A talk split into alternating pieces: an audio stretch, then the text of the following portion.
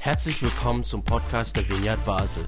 Mit einer Online-Spende auf unserer Website kannst du unsere Arbeit und Vision finanziell unterstützen. Vielen Dank fürs Mittagen und viel Spaß beim Zuhören. Ich dachte, ich starte mit einem kleinen Quiz. Hinter mir wird nämlich gleich ein Zitat eingeblendet und ihr könnt mal so raten, von wem das stammen könnte. Ich lese es vor. Die Zeit, in der man alles den Menschen durch Worte, seien es theologische oder fromme Worte, sagen könnte, ist vorüber. Ebenso die Zeit der Innerlichkeit und des Gewissens und das heißt eben die Zeit der Religion überhaupt.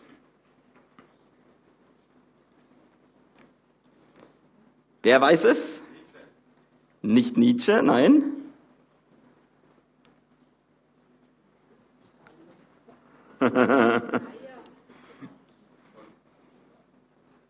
Jesaja, stimmt, wir äh, kommen zu Jesaja, genau, das ist unser Ausgangspunkt und passt eben tatsächlich auch gut zu dem, was ich heute über Jesaja sagen werde, aber es ist doch etwas jüngeren Datums.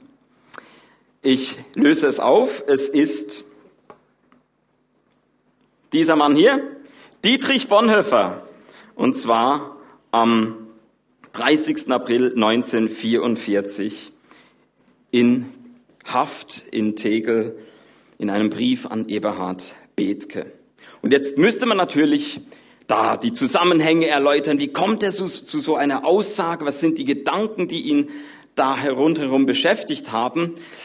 Ähm, das mache ich jetzt heute nicht. Dazu müsst ihr in meine Fokusgruppe und äh, nicht nur meine Fokusgruppe, die Fokusgruppe von mir und Petra kommen. Da werden wir uns genau mit Bonhoeffer anfangs beschäftigen, auch noch mit anderen, aber wenn euch das interessiert, Fokusgruppe Theologie, ihr findet auf vineyard-basel.ch slash Theologie alle Angaben, Daten und so, worum es in dieser Fokusgruppe gibt, ein monatliches Treffen an einem Donnerstag, wo wir über Theologie diskutieren, für alle, die da interessiert sind. Aber wie gesagt, heute kein weiterer Kommentar zu den historischen Umständen damals. Warum bringe ich dieses Zitat? Weil es mich verblüfft hat, wenn ich nicht wüsste, dass es von Dietrich Bonhoeffer ist, ich könnte mir auch vorstellen, dass es gerade gestern jemand gesagt hätte. Ich könnte mir vorstellen, dass jemand, der gerade aktuell vielleicht so schaut, was um ihn herum passiert, ob jetzt in der Kirche oder in der Welt, dass er sich fragt, ist eigentlich die Zeit des Gewissens vorüber? Ich gebe ein Beispiel von mir, wo ich mir diese Frage stelle, wenn ich so schaue auf die Frage der Gerechtigkeit ganz aktuell in Bezug auf den Impfstoff. Da lese ich, wie schon, glaube zumindest die erste Dose erhalten haben, irgendwie, wenn wir gucken, hier bei uns, die umliegenden Länder Europa, so, wir bewegen uns im höheren zweistelligen Bereich, 60 Prozent aufwärts oder so. Wenn wir nach Afrika schauen, und da gehen heute die Kinder hin, ähm, genau, nach Afrika, da ist es nicht so, dass es irgendwie vielleicht halt nicht 60, sondern 40 oder 20 oder 10 oder nur 5 sind. Nein, wir bewegen uns wirklich im niedrigen, einstelligen Bereich. Und es wird einfach einmal mehr sichtbar. Man könnte irgendwelche anderen Zahlen nennen, noch vor Corona, wo man einfach immer wieder merkt, wie krass diese Ungleichheit ist zwischen den Kontinenten und eben einmal mehr. Und ich habe so einen Newsletter bekommen von Micha Deutschland. Micha Deutschland ist das, was in der Schweiz Stopp Armut ist, also eine Initiative, die versucht, gerade im Umfeld der evangelischen Allianz zu sensibilisieren, ein Bewusstsein zu schaffen für globale Gerechtigkeit und auch wie man sich engagieren kann. Da kommt also die E-Mail reingeflattert und ich möchte einfach nur ein paar Sätze daraus vorlesen. Die reichen Länder haben sich zuerst bedient. Und das, obwohl alle wissen, dass erst wenn alle Zugang zu dem Impfstoff haben, die Verbreitung von Virusvarianten gestoppt und diese Pandemie überwunden werden kann. Oder wieder einmal hat ein kleiner Teil der Menschheit gehortet, was einem Großteil fehlt. Oder Wohltätigkeitsgesten in Form von Impfstoffspenden sind nicht ausreichend für eine gerechte Impfstoffverteilung und wirkungsvolle Bekämpfung der Pandemie, bedarf es der Ausweitung der Impfstoffproduktion sowie dem Transfer der notwendigen Technologien in den globalen Süden. Und dann ist so eine Frau Dr. Gisela Schneider, die Vorstandsmitglied da bei Micha Deutschland ist und die sagt, wenn wir Solidarität ernst meinen, dann muss sich das auch in einer fairen Verteilung von Impfstoffen niederschlagen. Daher ist es ein Schlag ins Gesicht unserer Schwestern und Brüder im globalen Süden. Wenn wir Millionen Dosen an Impfstoff vernichten, angesichts der eklatanten Not, die in vielen Ländern des Südens herrscht. Und ich könnte jetzt da natürlich noch ewig weitermachen. Meine Frau weiß es, sie muss sich schon ständig wieder meine Empörung über diese Zustände täglich anhören.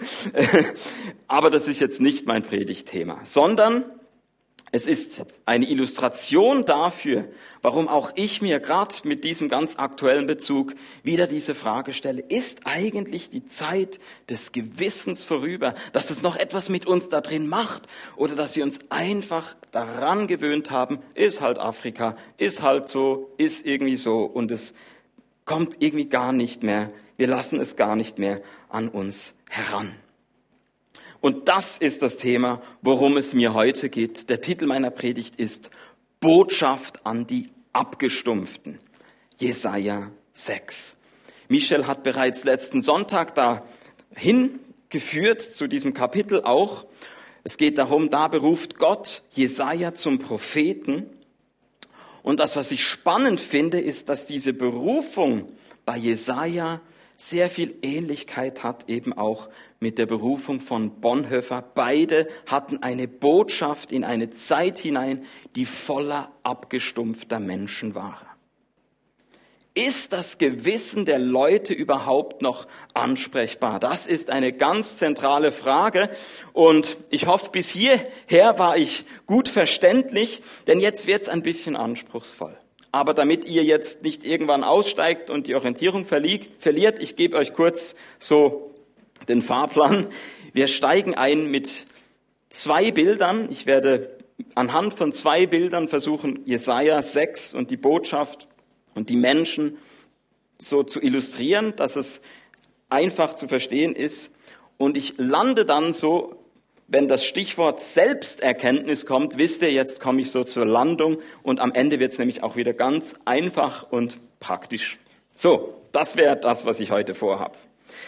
Also, wir nehmen uns dieses erste Bild vor.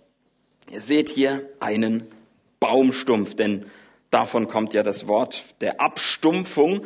Und das passt auch nicht nur zu diesem Kapitel 6, sondern man kann sagen, es ist eigentlich ein Bild, das für das ganze, für den ganzen ersten Teil dieses Buches steht. Also man kann so sagen, Jesaja kann man aufgliedern, so die erste Hälfte ist der erste Teil und die zweite Hälfte lässt sich nochmal aufgliedern in Teil zwei und drei und um die wird es dann an den nächsten beiden Sonntagen gehen. Aber jetzt schauen wir uns nur Teil eins an und haben eben dafür dieses Bild vom abgestumpften Baum.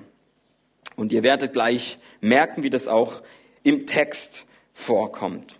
Also, seid ihr bereit? Jesaja 6, ich lese mal da, fange da mal an zu lesen bei Vers 9 und hier zeige ich es auch an. Was sagt also Gott zu Jesaja und durch ihn zur Stadt Jerusalem? Er sagt, geh und sag zu diesem Volk, hört nur zu, ihr versteht doch nichts, Seht hin, so viel ihr wollt, ihr erkennt doch nichts. Redet zu ihnen, damit ihre Herzen verstockt werden, ihre Ohren verschlossen und ihre Augen verklebt, so dass sie mit ihren Augen nicht sehen, mit ihren Ohren nicht hören und mit ihrem Verstand nicht erkennen. Ich will nicht, dass sie zu mir umkehren und geheilt werden. Hoppla, oder?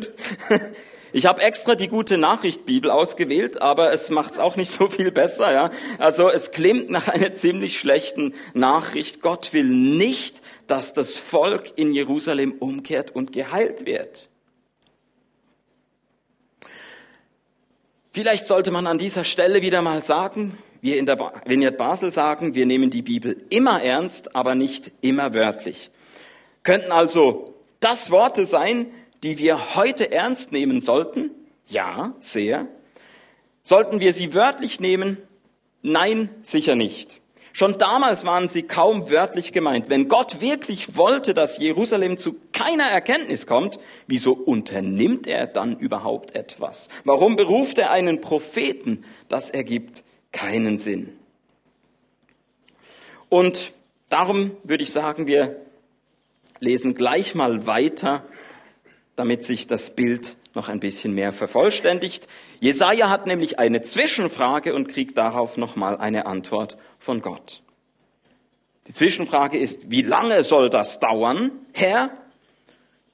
Und Gott sagt, bis die Städte zerstört und die Häuser leer stehen und das ganze Land zur Wüste geworden ist, ich werde die Menschen fortschaffen und das Land wird leer und verlassen sein und ist noch ein Zehntel übrig, so wird es ihnen gehen wie den Trieben, die aus dem Stumpf einer gefällten Eiche oder Terebinte wachsen. Sie werden abgefressen.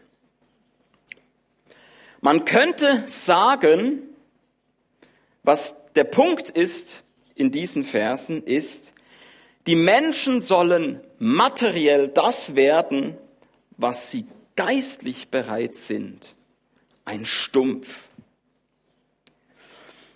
Da werde ich gleich noch mehr dazu sagen, aber ich möchte kurz davor warnen, was wir jetzt an dieser Stelle machen könnten. Nämlich wir könnten es uns sehr einfach machen und sagen, ja, ähm, wir sagen ja in der Vineyard Basel auch, dass wir das Wesen Gottes in Jesus erkennen.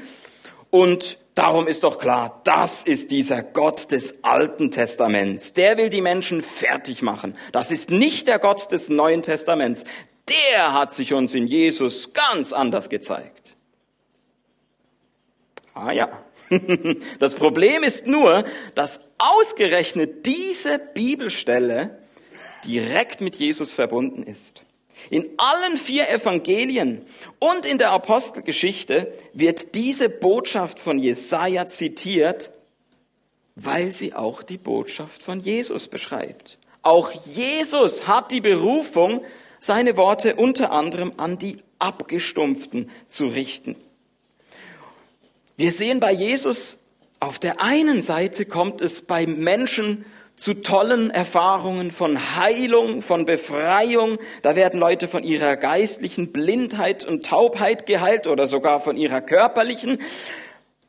Und auf der anderen Seite merken wir, dass bei vielen die geistliche Taubheit und Blindheit bleibt, dass es nicht zur Umkehr kommt. Und das ist nicht, weil der Jesus bei denen halt irgendwie falsche Worte gewählt hat, so ups, jetzt habe ich da irgendwelche Leute verschreckt oder so, ich glaube, diese klärende Wirkung der Worte ist von Jesus ganz klar beabsichtigt und richtig.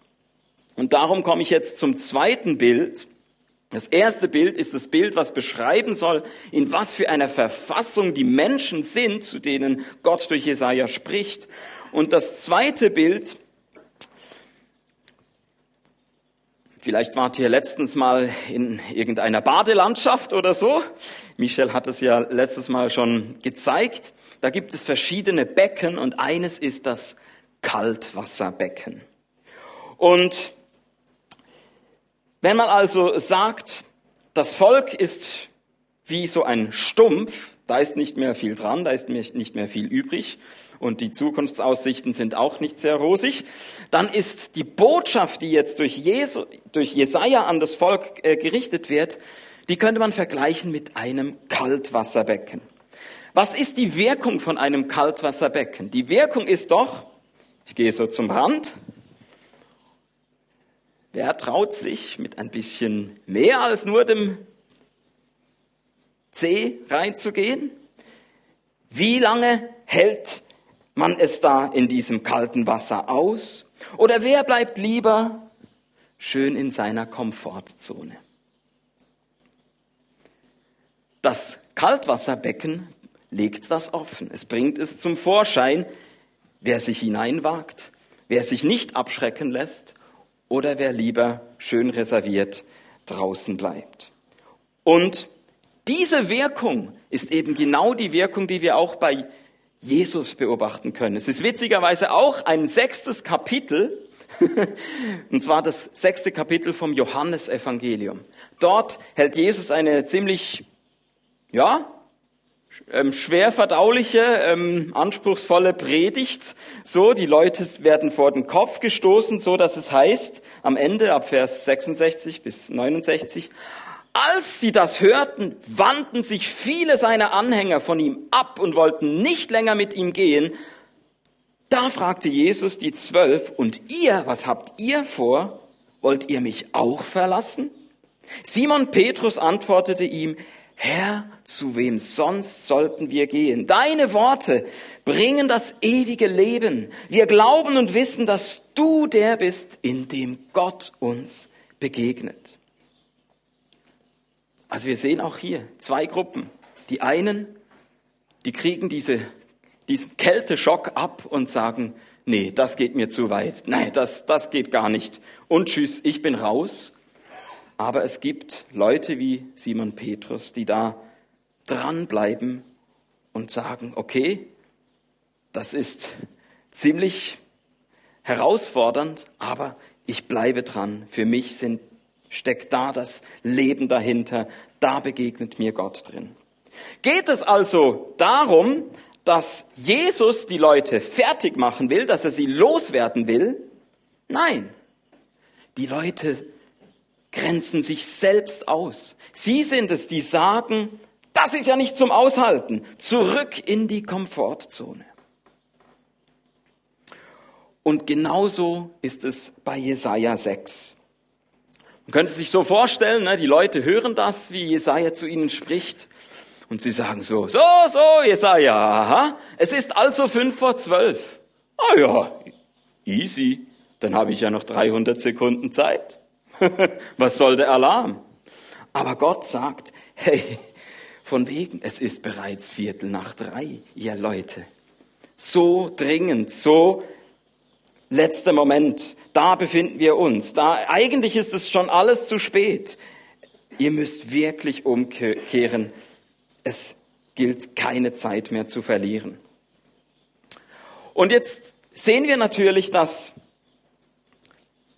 die Gefahr ist damals, und das hat Michel auch schon angedeutet, da ist die Gefahr, dass Jerusalem durch ein feindliches Heer zerstört werden könnte.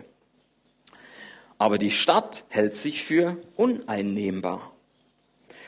Und es ist ja am erst, zuerst tatsächlich so, dass assyrische Heer kommt und es schafft es zwar, die andere Stadt im Norden, Samaria, zu zerstören. Da ist, wird alles erobert. Da ist finito. Aber was Juda und Jerusalem anbelangt, da kommen sie nochmal glimpflich davon. Und es ist erst später dann durch das babylonische Heer, dass Jerusalem erobert und zerstört wird. Aber für Jesaja zeigt Gott jetzt schon, da wird es darauf hinauslaufen. Die Häuser werden leer stehen, das Land wird zur Wüste werden und das Volk unterschätzt die Gefahr. Es manövriert sich selbst ins Abseits und darum hat Gott bereits einen Rettungsplan. Er wird die Menschen durch das babylonische Heer kontrolliert fortschaffen und er wird dafür sorgen, dass es doch irgendwie dann weitergeht. So viel ähm, zum Lichtblick am Ende des Tunnels. Aber für Jesaja geht's noch nicht so so wahnsinnig weit, also zumindest hier in Kapitel 6, sondern im Vordergrund ist nicht irgendwie schon mal der Lichtblick und schnell kommen wir zum Positiven, sondern im Vordergrund ist Unheil, kommendes Unheil. Und wer weiß, wer weiß, es gibt noch so die vage Hoffnung, vielleicht kommt ja doch noch irgendwie der Moment, wo Jerusalem die Kurve noch kriegt. Vielleicht gibt es ja doch noch so eine positive Überraschung. Wenn ich prophezeie, hört nur zu, ihr versteht doch nichts. Vielleicht kommt dann ja die Antwort, sorry, sorry, Jesaja, das hat's gebraucht. Danke für dieses Kaltwasserbecken. Jetzt sind wir bereit zum Verstehen. Jetzt sind wir aufgerüttelt. Bitte, bitte, hilf uns dabei, dass wir jetzt noch irgendwie umkehren können und das tun, was Gott will, dass wir ihn hören, so. So könnte man sich's vorstellen, dass auf so ein Kaltwasserbecken reagiert wird, aber es war leider nicht so. Die Leute verdrängten die Gefahr so lange, bis Jerusalem wirklich erobert und zerstört wurde. Die Generation von Jesaja konnte noch sagen, es geht uns doch gut, aber eben sie haben zu Unrecht gedacht, ach, dieser Alarm, das ist ja völlig übertrieben. Und wisst ihr was? Wir kennen das im 21. Jahrhundert ja überhaupt nicht. Oder? Irgendwie kommt es doch uns ein bisschen bekannt vor. Ich bin Jahrgang 83. 1983 kommt Till auf die Welt und mir ist es immer gut gegangen. Mir ist es immer gut gegangen. Ich werde irgendwann älter, beginne die weltpolitischen Zusammenhänge zu begreifen, aber der Kalte Krieg war ja dann schon vorbei und da war noch was mit Jugoslawien, das irgendwie zerfällt, aber konnte mir ja egal sein, weil meine Familienangehörige sind in der Schweiz und in Deutschland, denen geht es gut. Die 90er Jahre, uns geht's gut. Die Nullerjahre, uns geht's gut. Die Zehnerjahre, uns geht es sowas von gut. Wie aber werden die 20er Jahre enden? werden wir zurückblicken können und sagen, oh, das hat aber saublöd angefangen mit dieser Corona-Pandemie. Aber jetzt inzwischen geht's den Überlebenden wieder bestens. Vielleicht könnten wir aber auch im Rückblick sagen, ha, Corona war noch lange nicht so tödlich wie das, was danach kam. Der Tod holte sich die Leute ganz beliebig durch eine Vielzahl von Krisen. Es war wie beim Propheten Hesekiel. Wer nicht durch das Schwert der Feinde fällt, stirbt an der Pest, und wer der Pest entrinnt, geht am Hunger zugrunde. Das kann und will ich mir jetzt natürlich nicht vorstellen. Aber was wäre, wenn es so käme? Wären wir dann im Rückblick nicht alle gewarnt gewesen? Ein Virus, keine Überraschung für die Epidemiologie. Ein Hochwasser, keine Überraschung für die Klimawissenschaft. Ein Erdbeben, keine Überraschung für die Statistik. Es ist also völlig egal, ob wir jetzt Greta Thunberg nehmen oder wie Jesaja, Gott persönlich, der sagt, ihr müsst auf mich hören, jetzt, Alarm, Alarm, dringend, dringend. Es ist egal, weil deine Antwort steht ja sowieso schon fest. Du willst es nicht hören. Man kann dich sowieso nicht aufrütteln. Sind wir ehrlich? Das sagen wir auch bei der Vineyard Basel. Wir kultivieren ehrlichen Glauben. Machen wir uns und einander und Gott nichts vor. Gestehen wir uns einander und Gott ein, dass wir sehr selektiv hören. Stimmt? Wir hören sehr selektiv. Und solange das so ist, hat Gott keine andere Wahl, als zu einem etwas unkonventionellen Mittel zu greifen, wie er es bei Jesaja tut, indem er das Kaltwasserbecken benutzt und sagt, ich will nicht, dass sie zu mir umkehren und geheilt werden. Was können wir tun? Sagen wir, sorry, jetzt, jetzt sind wir bereit zum Umkehren. Bitte, bitte, heile uns. Werden wir wie die Zwölf bei Jesus bekennen, Herr, zu wem sonst sollten wir gehen? Deine Worte bringen das ewige Leben. Was ist der erste Schritt zu diesem Leben?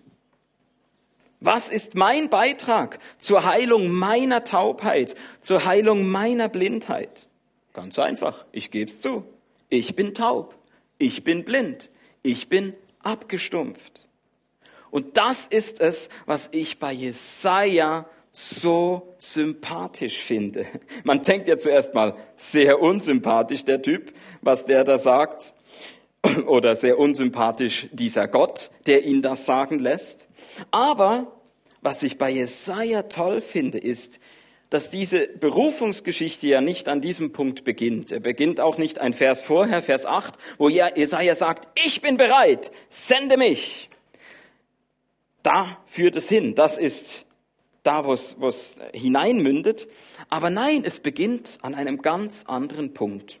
Nämlich mit, da sah ich den Herrn. Da sah ich den Herrn und wir merken, es ist mit der Gotteserkenntnis, wo das alles anfängt. Oh, das ist der eigentliche König der Welt.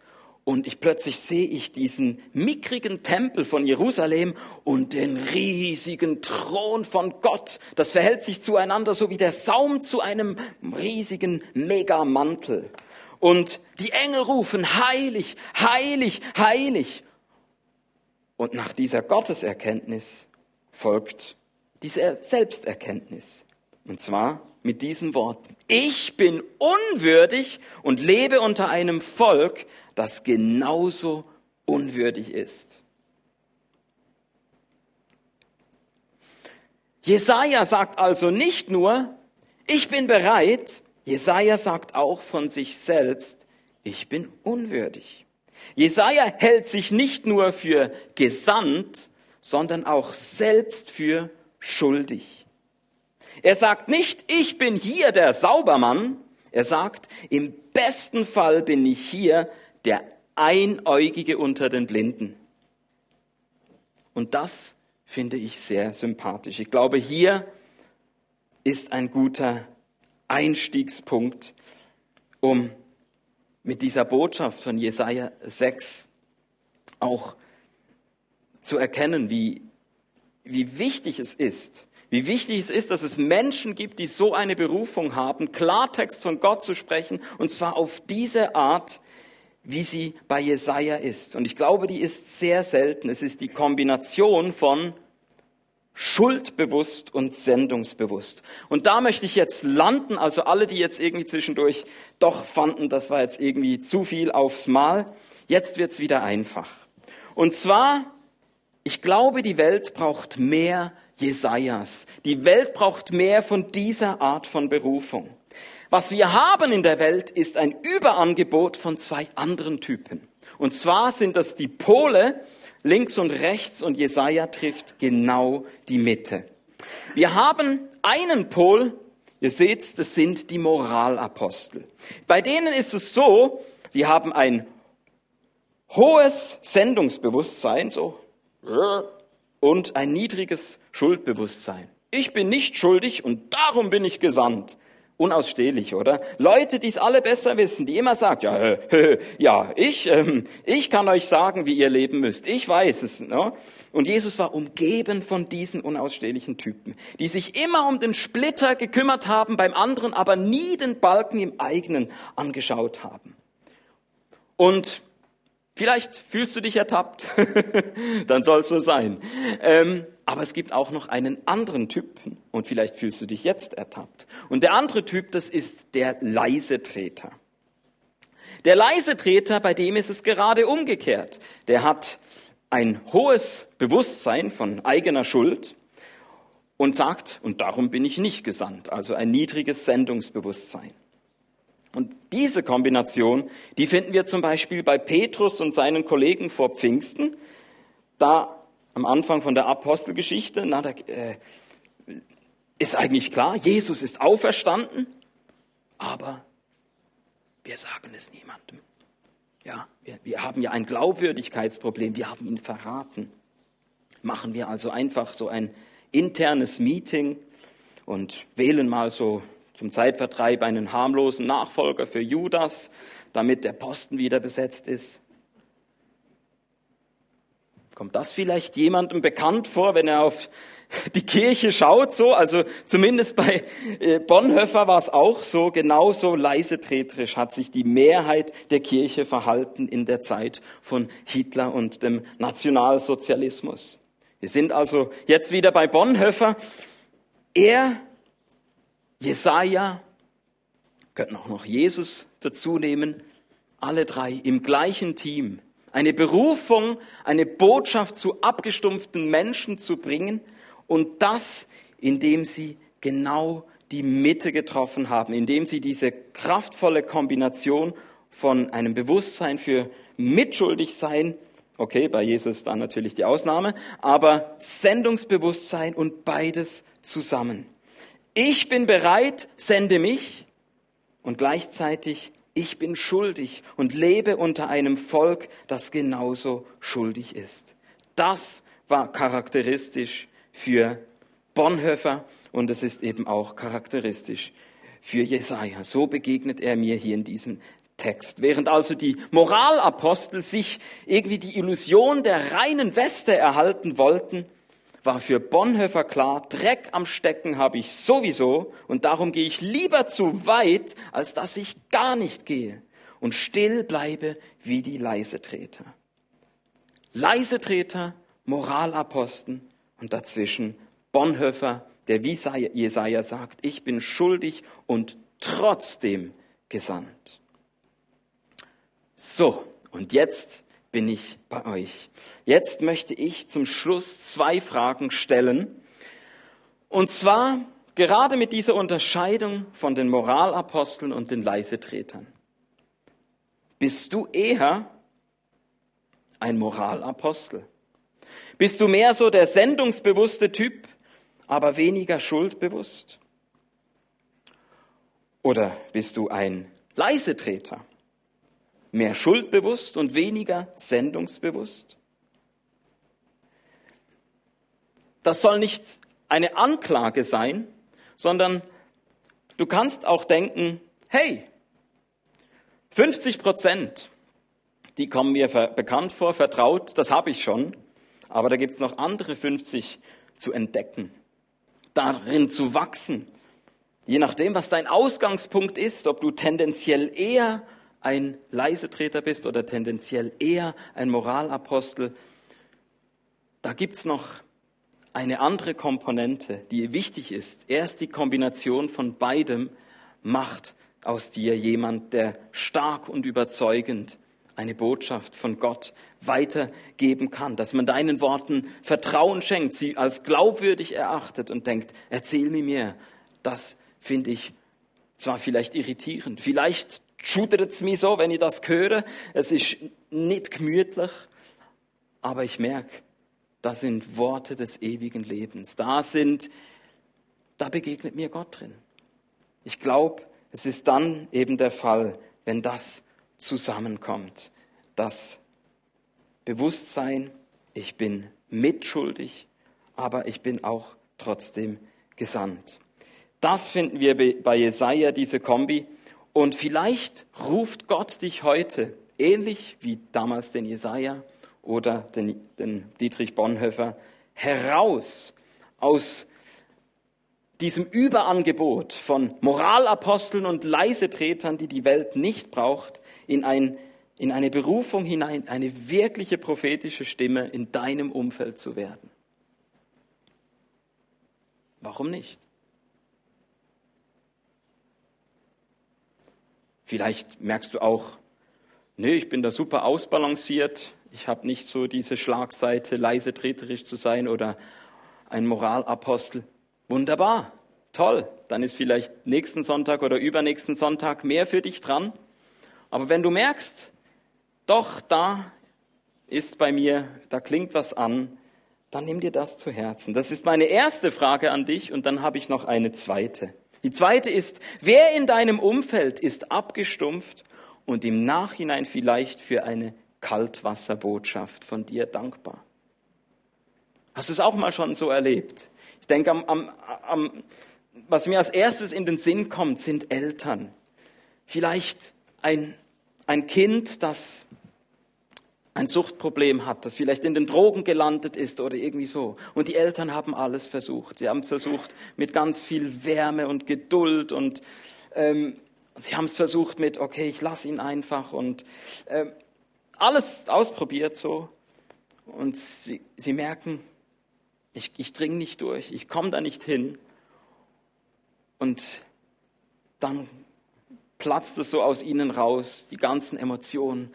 Und es, es kommt ein Wort, das, das vielleicht nicht besonders nett und angenehm ist, aber wo dieser Sohn oder diese Tochter merkt, oh, ich bin den, ich bin meinen Eltern wirklich so viel wert, ich bin denen so wichtig, dass sie mich unbedingt warnen wollen, unbedingt rausholen wollen, unbedingt irgendwie etwas tun, damit ich nochmal die Kurve kriege.